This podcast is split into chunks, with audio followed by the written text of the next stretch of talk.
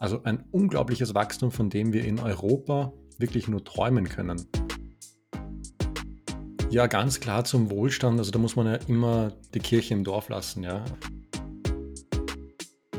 In Österreich haben wir im Pro-Kopf-Vergleich einen höheren CO2-Ausstoß als China. Das Ganze hat einen enormen Vorteil. Das ist der Wettbewerb. Der beschleunigt die Innovation ganz einfach. Hallo und herzlich willkommen zu einer weiteren Podcast-Folge von Finanzen verstehen, deiner Plattform für ehrliches und seriöses Finanzwissen aus Österreich. Ich bin's wieder Philipp, einer der Gründer und Betreiber der Webseite finanzenverstehen.at. Ich begrüße heute Matthias, einer meiner Gründerkollegen und mittlerweile auch einen guten Freund. Wir sprechen heute über das Thema Investieren in China und was für uns hier interessant ist. Hallo Matthias, freut mich, dass du da bist. Hallo, grüß dich Philipp. Also das Wetter könnte heute ein bisschen besser sein, wenn ich aus dem Fenster schaue, grau in grau. Aber ja, das kennt man eher aus dem Sommer 2021.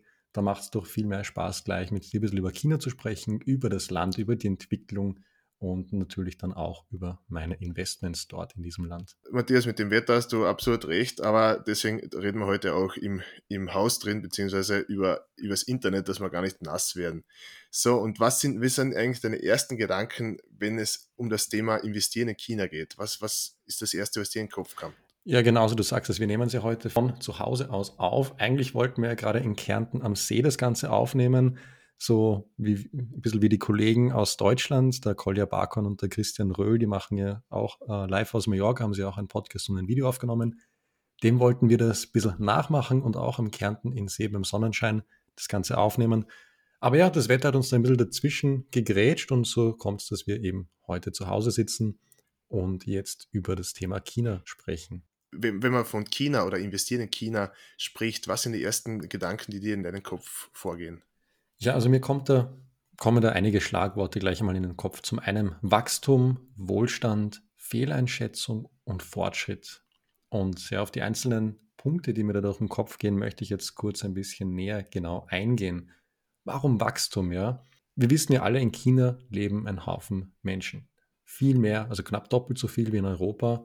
Und im Jahr 2028 wird China die USA als größte Volkswirtschaft ablösen. Also das ist jetzt schon fünf Jahre früher als von Experten äh, vorhergesagt, also ein unglaubliches Wachstum. Und ein Bericht vom Center for Economics and Business Research, die kalkulieren eben mit einem Wachstum von 2021 bis 2025 von äh, 5,7 Prozent und dann darüber hinaus 2026 bis 2030 von 4,5 Prozent des BIP.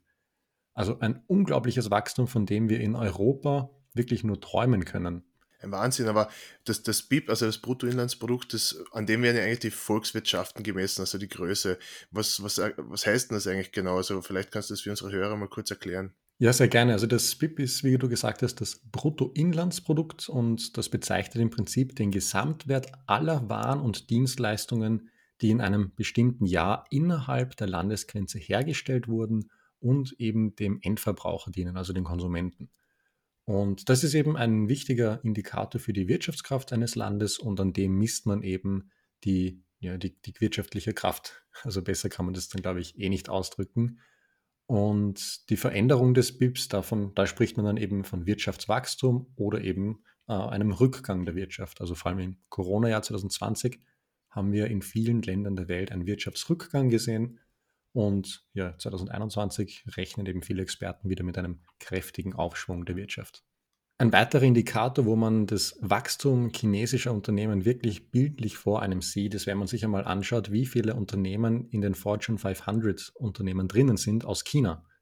Also da gab es einmal eine Grafik, die ich wo gelesen habe. 1996 hat China mit zwei Unternehmen da drinnen gestartet und heute sind es über 140. Also über Zahl, 100 das ist eine sehr schöne Zahl, ja.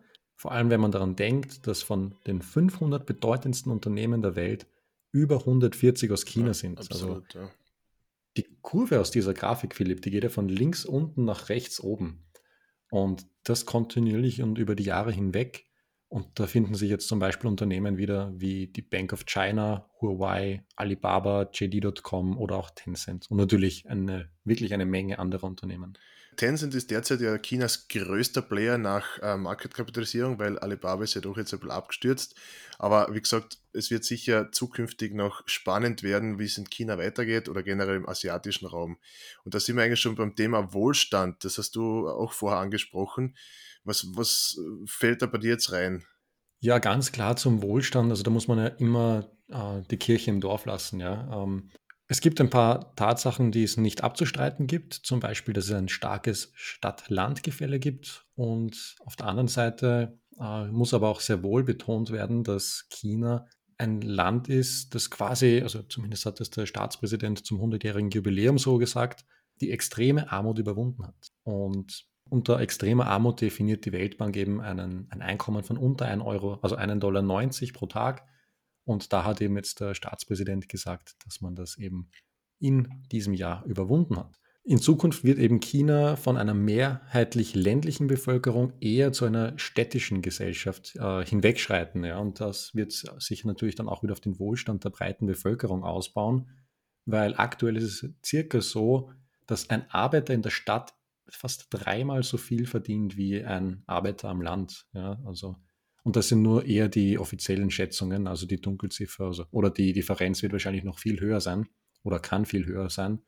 Und deswegen ist es so, dass eben in den vergangenen Jahren viele Millionen Bauern eben ihre Dörfer verlassen haben, um eben in Großstädte zu ziehen und dort ihr Glück zu versuchen. Genau die Tatsache, dass eben so viele äh, Bauern quasi in die Städte gezogen sind, hat natürlich für einige Provinzen für einen enormen Wirtschaftsauftrieb gesorgt. Also ich denke jetzt da zum Beispiel an die Provinz Guangdong oder Fujian, Fujian je nachdem, wie man es ausspricht. Ähm, und Guangdong, also im Süden Chinas, da liegt zum Beispiel auch Shenzhen, wo eben BYD, Huawei oder Tencent beheimatet ist. Also die haben enorm davon profitiert, dass mehr und mehr Menschen zu ihnen gezogen sind. Und, und Shenzhen oder Shenzhen, wie man es auch immer ausspricht, da gibt es ja verschiedene Varianten da ist, das ist ja eines der fortschrittlichsten Länder oder der fortschrittlichsten Städte überhaupt weltweit, wo alles vernetzt ist, alles digitalisiert ist. Äh, ein ziemlicher Wahnsinn, eine ziemliche Zukunftsstadt. Ganz genau, also darauf werde ich eh später dann noch zu sprechen kommen, wie fortschrittlich Shenzhen, Shenzhen ähm, im, äh, im Vergleich zu anderen Städten heute schon ist. Aber nochmal kurz zurück zu dem Wohlstand in China im internationalen Vergleich, dass man das so ein bisschen einordnen kann, gehört eben China zu einem Land mit mittlerem Pro-Kopf-Einkommen. Also es ist jetzt kein armes Land, also kein Land der extremen Armut, aber auch nicht ein Land, das eben reich ist, wenn man jetzt das Pro-Kopf-Einkommen hernimmt. Weil in der Rangliste von eben dem Pro-Kopf-Einkommen liegt China auf Platz 100 von 180. Also der Wohlstand Chinas ist sehr stark in der Interesse der kommunistischen Partei und die Ausrottung der extremen Armut, wie vorher schon angesprochen, war ein zentrales Ziel, das eben Xi Jinping erreichen wollte und es eben jetzt vor kurzem als erfüllt ansah. Also die haben ja die letzten paar Provinzen, also die haben ja über 800 Provinzen und irgendwie neun oder so waren es noch, wo extreme Armut stattgefunden hat und da haben sie jetzt die letzten neun quasi von der Liste gestrichen, weil sie gesagt haben, okay, die extreme Armut dort in diesen Provinzen ist besiegt. Sehr spannend und das, obwohl jetzt gerade so eine Machtdemonstration ist und es eher so ausschaut, als würden sie das nicht wollen. Aber so du sagst, wahrscheinlich ist das nur eine Demonstration und die Armut wird trotzdem bekämpft, nachhaltig. Ja und nein gleichzeitig. Also das ist dann auch ganz spannend, wie man diese, das Ausrotten definiert. Also da kann man ja auch diskutieren, ob das jetzt alles so mit rechten Dingen zugeht. Ähm, ganz wichtig zu erwähnen ist, dass eben die extreme ja. Armut, also das ist das ging, also das war, worum es den Xi Jinping ging, dass immer noch gut ein Viertel der Bevölkerung unter der Armutsgrenze lebt, das ist weiterhin eine Tatsache. Ähm, es heißt ja nicht nur, weil die extreme Armut überwunden ist, dass es keine Armut mehr gibt. Äh, Im Gegenteil, 5,50 Dollar, glaube ich, ist das so die Grenze von der Weltbank, die die nächste Stufe dann betitelt. Und wie gesagt, ein Viertel der Bevölkerung in China lebt eben unterhalb dieser Grenze. Aber natürlich sind wir ganz, ganz weit davon weg, wo das Land eigentlich herkommt. Denn was viele gar nicht wissen, in den 1950er Jahren war China oder galt China als das ärmste Land der Welt, noch vor Äthiopien und Indien. Echt äh, eine Wandlung, was das Land äh, in den letzten Jahrzehnten durchgenommen hat. Vor allem, wenn man eben denkt, dass China aufgrund der geografischen Lage sehr häufig von Umweltkatastrophen heimgesucht wird. Und wie ist dieser Erfolg zustande gekommen? Was hat China richtig gemacht? Ja, China hat einiges richtig gemacht. Nach dem Tod von Mao hat man eben einige Gesetze gekippt und das Land reformiert. Und Der Erfolg im Kampf gegen die Armut begann im Prinzip mit den Wirtschaftsreformen im Jahr 1978 und da hat man eben dann noch sehr schnelle Erfolge messen können. Denn zwischen den Jahren 1981 und 2001 sank der Anteil der im Existenzminimum lebenden Bevölkerung von 53 Prozent auf 8 Prozent. Also über die Hälfte der Bevölkerung war vor 1981, hat eben am Existenzminimum gelebt und im Jahr 2001 äh, nicht einmal jeder Zehnte. Also ich, ich weiß nicht, wie du das siehst, aber ich finde das eine enorme Leistung. Also in 20 Jahren eigentlich fast die, die Hälfte der Bevölkerung von der kompletten Existenz, äh, vom Existenzminimum auf unter 8% oder auf 8% zu drücken, das ist schon eine starke Leistung, muss man schon absolut sagen, ja.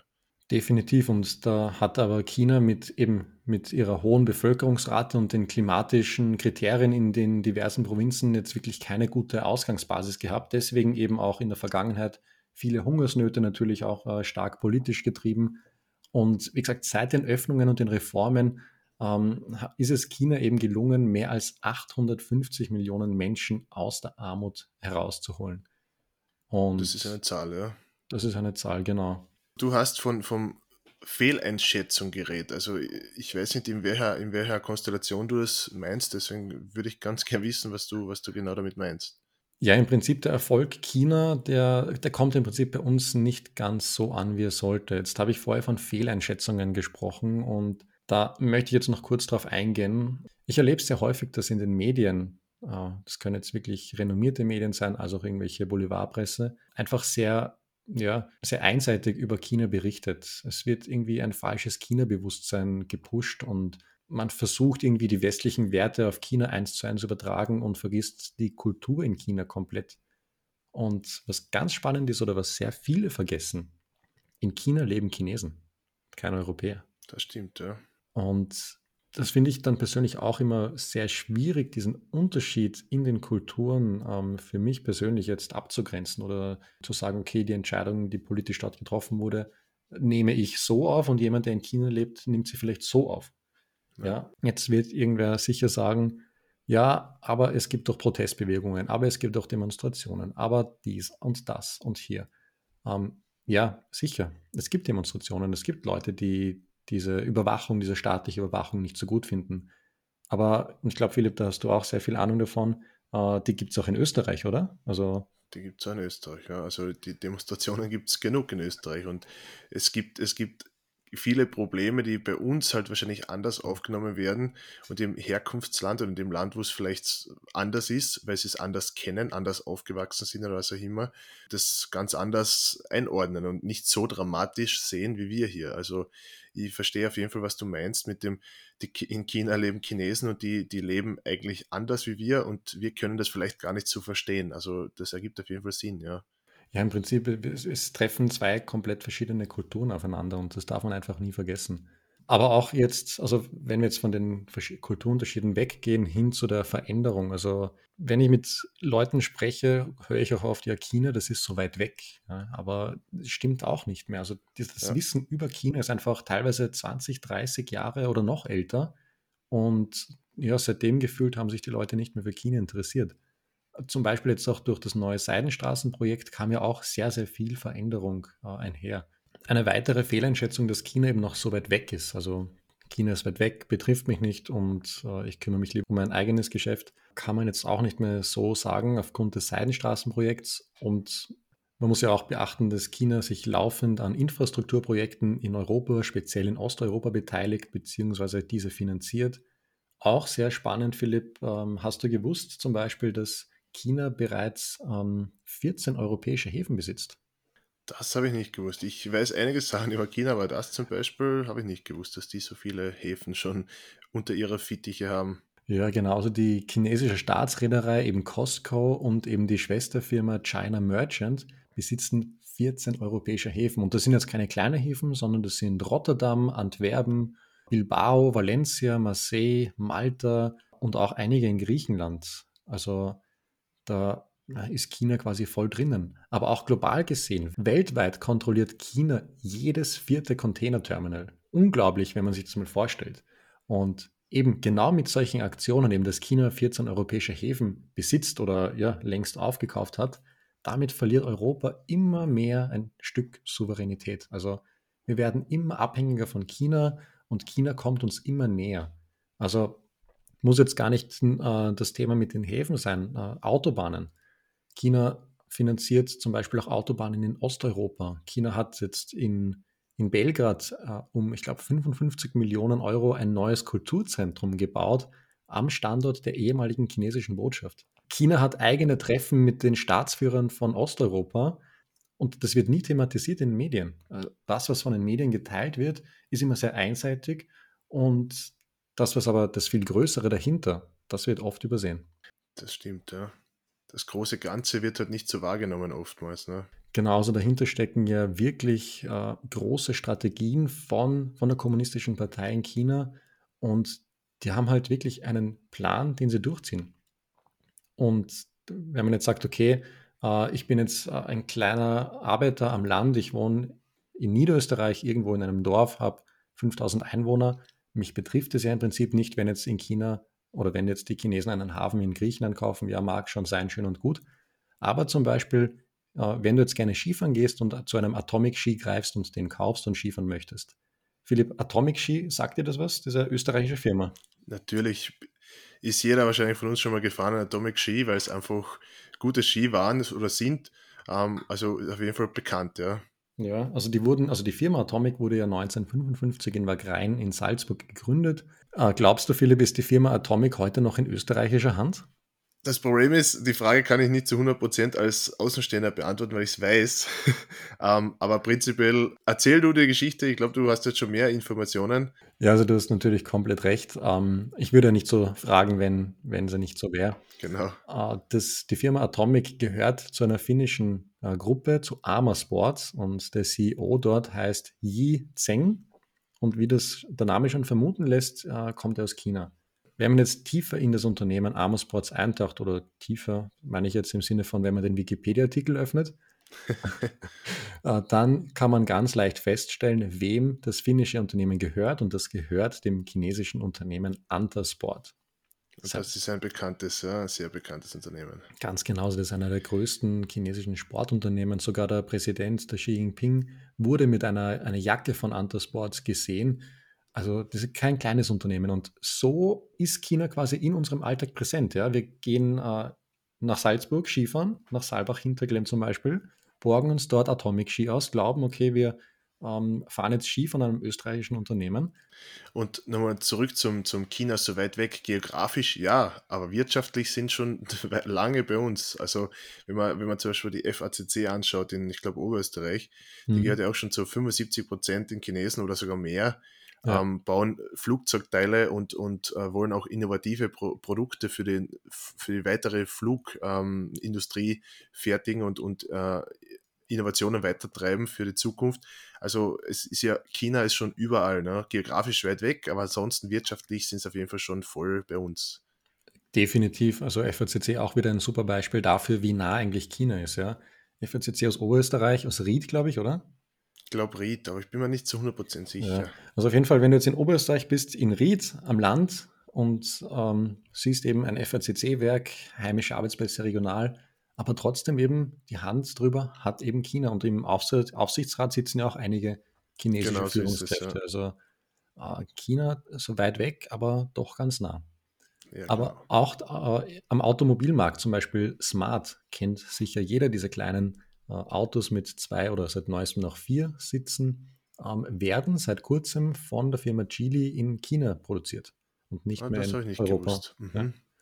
Und, und Geely hat ja, oder Geely hat ja auch äh, die Firma Volvo komplett aufgekauft, also die, die norwegisch, ich glaube norwegische Schweden oder halt genau. halt im Norden oben, die, den, der bekannte Autohersteller Volvo, ne, mit deren Polestar, also die, die ich glaube, das ist die, die äh, stärkere oder die Tuning-Firma, also das gehört ja auch schon nach China jetzt. Richtig, ganz genau. Also da, zu Geely komme ich später dann auch noch, wenn ich über mein Investment spreche. Geely hat eben Volvo, also Volvo Cars, muss man unterscheiden, Volvo Cars zu 100% aufgekauft und von Volvo Cars eben eine, ein, ja, eine Marke ist dann eben noch Polestar. Da ist eben auch Geely genau. quasi indirekt dabei und wie gesagt, der Kreis schließt sich wieder. Jedes Mal, wenn draußen ein Volvo fährt oder zum Beispiel die XC40 und XC60, also generell die äh, XC-Reihe von Volvo, ja. die SUVs, äh, die sind alle mit den Experten aus China entwickelt worden. Also, dass die heute so erfolgreich sind, das ist alles China zu verdanken. Und also ich sehe sehr viele XT60 herumfahren. Äh, ich weiß nicht, wie es dir geht, ja. In Wien sieht man die häufig, sehr häufig. Schauen auch sehr cool aus. Voll. Also das ist echt ein gelungenes Auto und dahinter stecken eben die Chinesen. Das und die Technologie drin ist auch ein Wahnsinn. Ich bin vor kurzem mit einem Volvo V90 gefahren ähm, und also das, das Ding, du brauchst eigentlich nur noch drin sitzen. Das macht fast alles. Du, der Tempomat ist anscheinend ist so mächtig, dass äh, du musst fast gar nicht, nichts mehr tun. Das ist unglaublich. Also auf der Autobahn kann das Auto fast alles alleine. Ganz genau. Also, und da kommen wir auch schon zum nächsten Punkt, den ich angesprochen habe, was ich mit China verbinde. Ich verbinde Fortschritt mit China. Und das sind genau die Punkte, die du angesprochen hast. Du setzt dich in ein Auto rein und es macht im Prinzip schon fast alles für dich. Genau.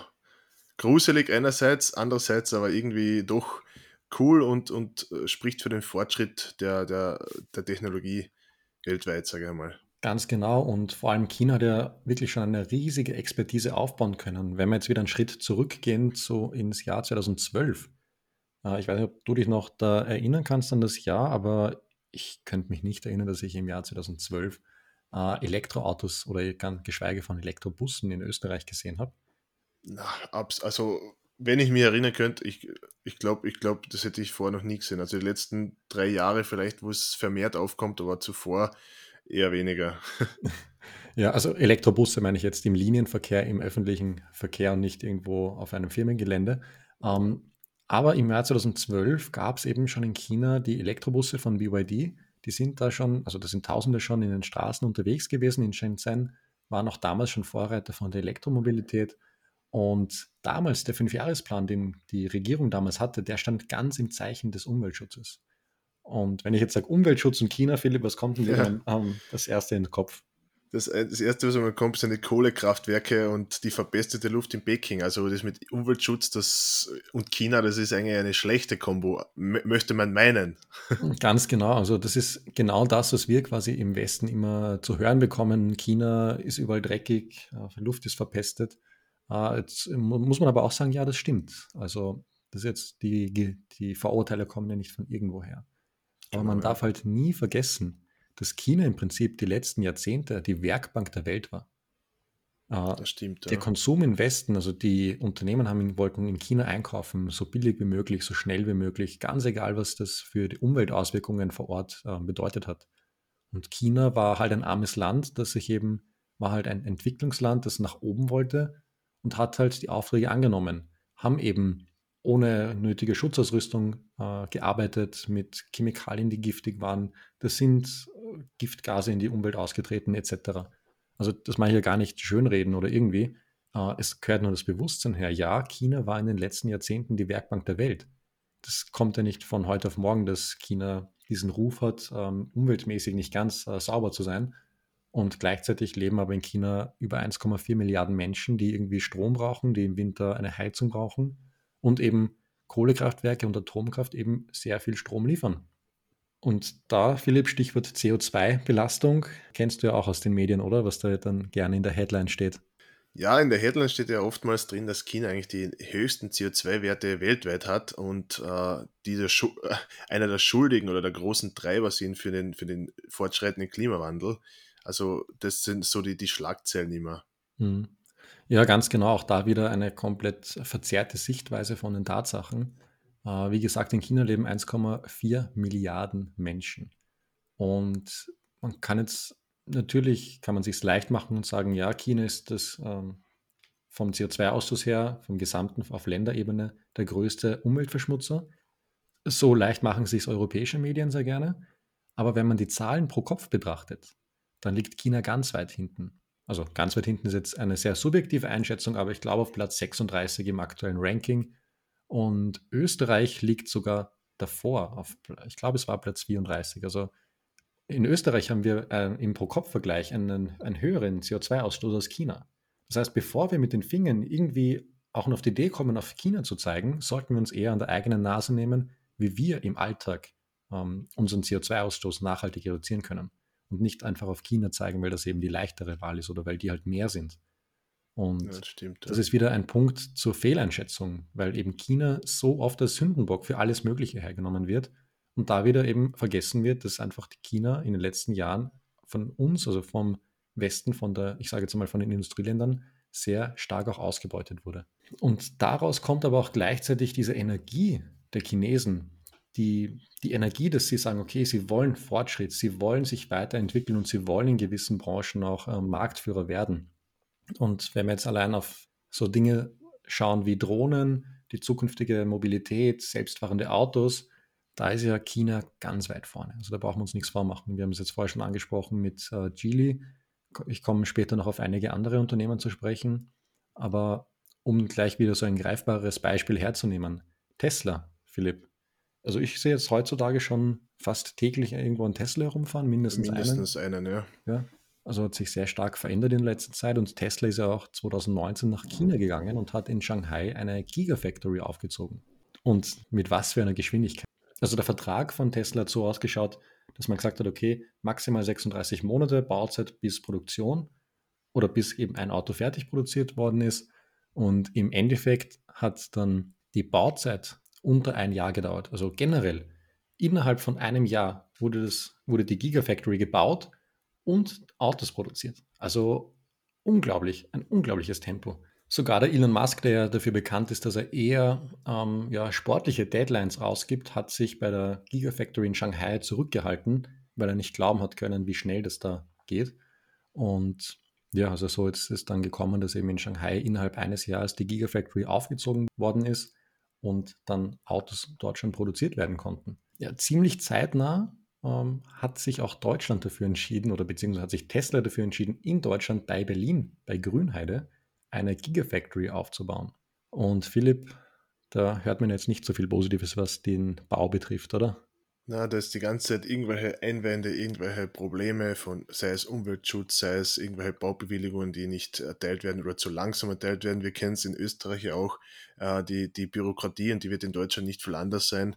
Also ich denke, dass sich Tesla in, in China sicher um einiges leichter getan hat für eine neue Gigafactory als jetzt in Deutschland. Ja, ganz genau. Also die Zeitungsartikel oder was eher auch die Medien berichten, sprechen eine klare Sprache.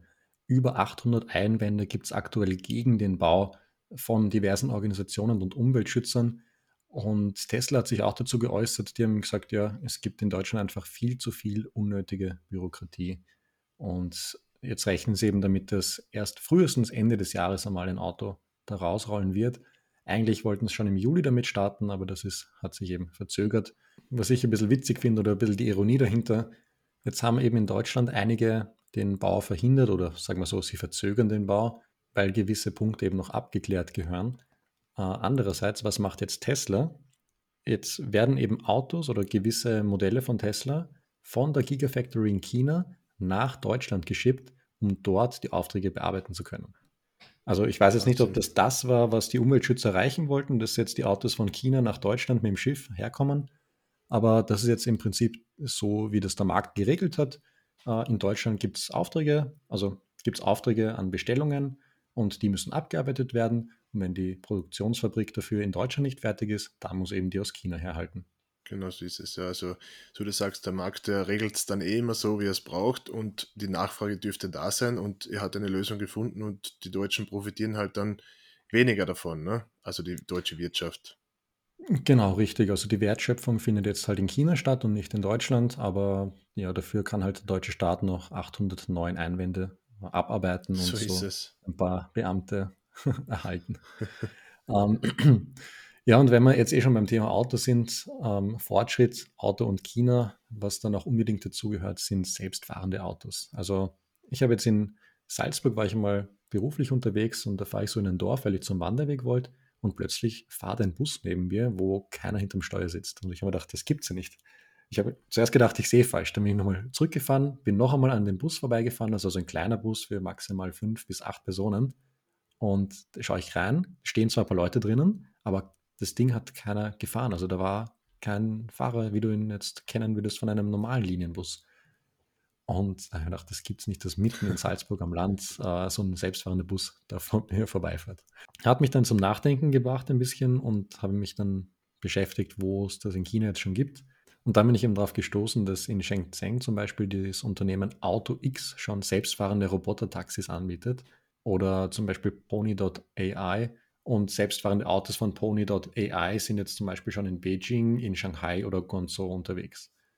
Aber auch eben die äh, Didi, also das chinesische Uber, hat, was das betrifft, sehr große Pläne, genauso wie Huawei. Auch die Firma Baidu, also der Internetgigant aus China, hat mit seinem Apollo-Programm ebenfalls ein großes Programm, wenn es was das Thema Robotaxis ähm, belangt. Du kannst aktuell zum Beispiel in Peking dir so ein Taxi bestellen, also ein Robotaxi. An acht Standorten kannst du einsteigen. Mit einem QR-Code öffnest du die Tür, dann hast du vor dir so einen, ein Display, da gibst du dann ein, wo du hin möchtest und dann fahrt dich das Auto ganz ohne Fahrer direkt an dein Ziel. Sehr spannend. Also ich, ich denke generell, dieses selbstfahrende, also das autonome Fahren äh, in Zukunft wird sehr spannend, wer da das Rennen macht, mit ob es jetzt die USA ist mit, mit Alphabet, also Google oder Tesla oder dann in China Baidu, Pony AI oder was auch immer. Also ich bin schon mhm. gespannt, was da so auf uns zukommt. Das hat enorme Ausmaße in China. Du hast äh, viele verschiedene Unternehmen, die da wirklich ähm, ganz vorne mit dabei spielen wollen, sei es jetzt Baidu, Huawei oder eben Didi. Und das Ganze hat einen enormen Vorteil. Das ist der Wettbewerb. Der beschleunigt die Innovation ganz einfach. Ja, also ich glaube, dass bevor wir in Österreich irgendwie so selbstfahrende Taxis sehen, wird es in China schon Standard Wenn sein. wir schon von Fortschritt und ganz, ganz sprechen, gibt es auch immer einen Punkt, das ich an der Stelle empfehle. Und das, das sind eben diese drei Punkte von Wolfgang hier. Also diese vier Punkte, das verlinkt man sehr gerne verbindet. Wachstum, Wohlstand, Fehleinschätzung Wenn man seitens wirklich jetzt nachdenkt, westlichen China zu Weltanschauung, das in meinen Augen den enormen Fortschritt gelesen haben sollte. Wolfgang Hirn ist ein Wirtschaftsjournalist, der seit 1986 regelmäßig nach China reist und eben zahlreiche Bücher veröffentlicht hat. Und darunter finden sich eben Bestseller wie Herausforderung China, Chinas Bosse oder eben auch das von mir erwähnte Shenzhen.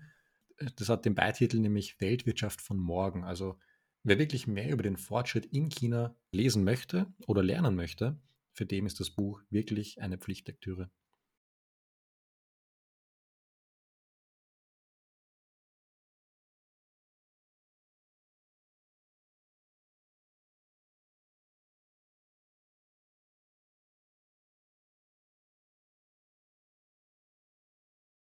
Also sehr, sehr spannend. Also Matthias, ich würde vorschlagen, ähm, wir werden den Podcast dann heute mal hier beenden und werden beim nächsten Mal dann über deine Branchen, die du in Bezug auf China besonders spannend findest, deine Aktien, was du auch äh, dort hältst und warum äh, du die auch hältst und was sonst noch so interessant ist, ähm, dass wir es beim nächsten Mal nochmal bereden, weil jetzt ist die Folge schon sehr lang und dann machen wir es einfach auf zweimal aufgeteilt und ich glaube, das ist für die Zuhörer auch etwas einfacher.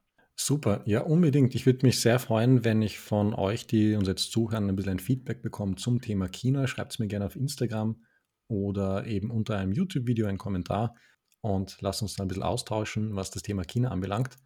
Und beim nächsten Podcast in Bezug auf China von mir wird es eben, so wie der Philipp schon gesagt hat, um die Branchen gehen, die ich jetzt in Bezug auf China sehr spannend finde. Da wird es um ein paar Unternehmen gehen, die ich herausstreichen möchte, sowie auf die Unternehmen, die ich im Depot habe und vor allem, warum ich sie im Depot habe. Des Weiteren werde ich über ein paar äh, Risiken in Bezug auf die Geldanlage mit chinesischen Aktien sprechen. Und ja, ich denke, auch das kann sich lohnen, wenn du dazu hörst.